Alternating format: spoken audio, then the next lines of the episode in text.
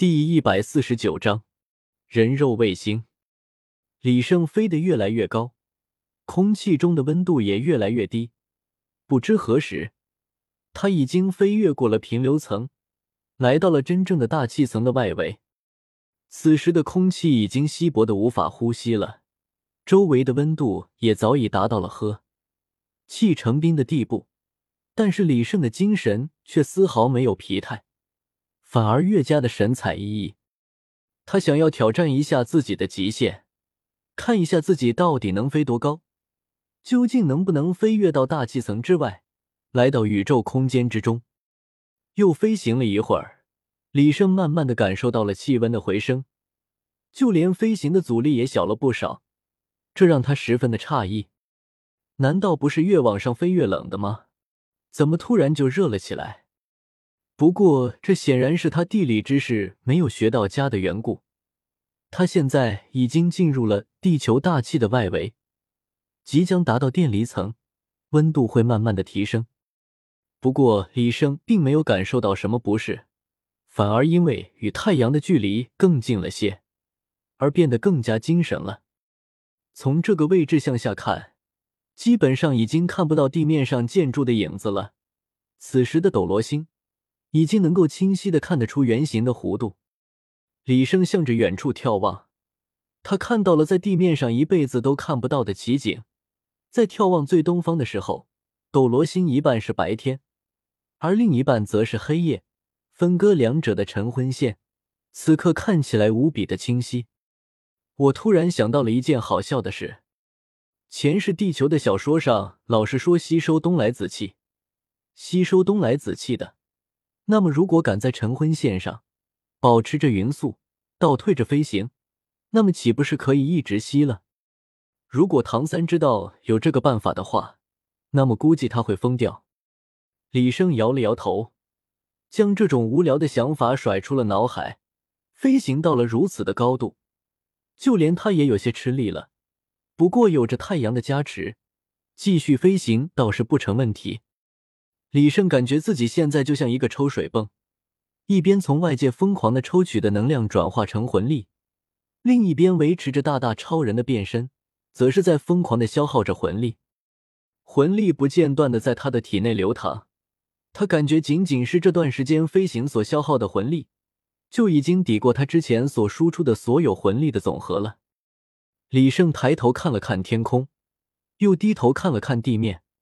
此时他已经不记得自己是从什么地方飞上来的了。如果就这样下去的话，位置指不定要偏到什么地方去。不过地面上星斗大森林的位置还是十分的清楚的。如果以星斗大森林为地标，还是能够找准位置的。从天上往下面飞，直接飞到武魂城附近的位置，还是能够做到的。既然如此，李胜也不急了。继续的向天空中飞去，不过这也是迫不得已的事情。他刚刚才想到一个事情，虽然他在飞行过程中相当于一直在充电，但是充电的速度却还是赶不上他消耗的速度。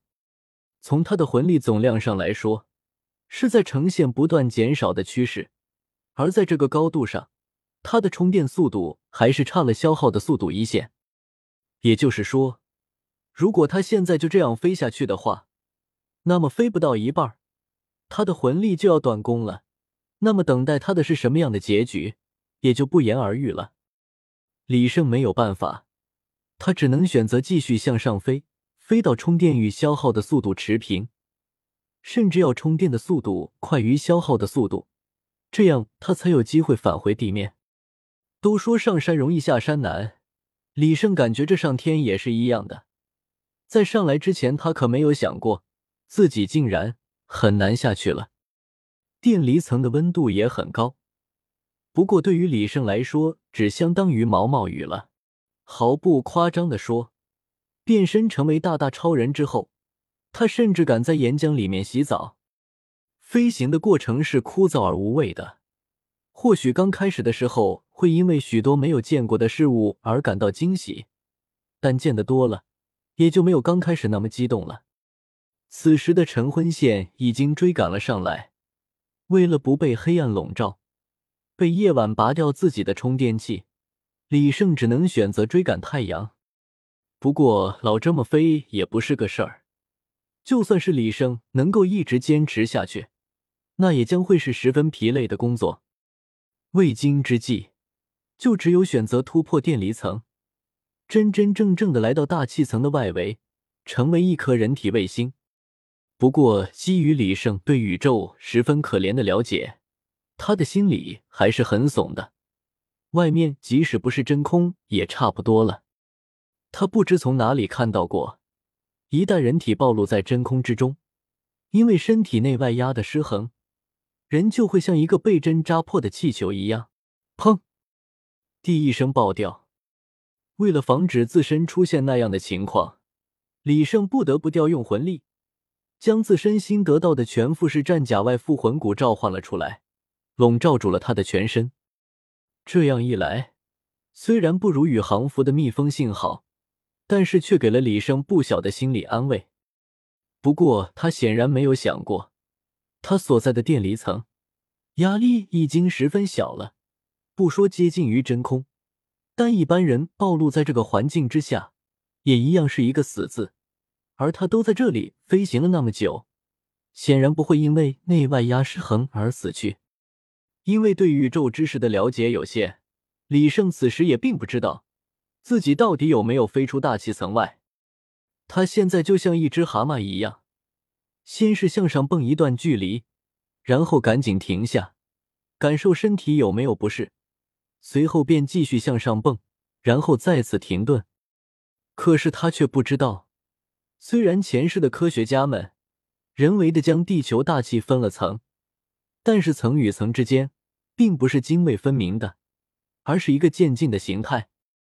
不知不觉中，李胜已经脱离了电离层，彻底的失去了大气的保护。但他还是没有反应过来，仍然在一下一下的向上蹦。不过，温暖的太阳马上展示了他友好的一面，在幽深的宇宙空间之中，火力全开的太阳照耀在李胜的身上。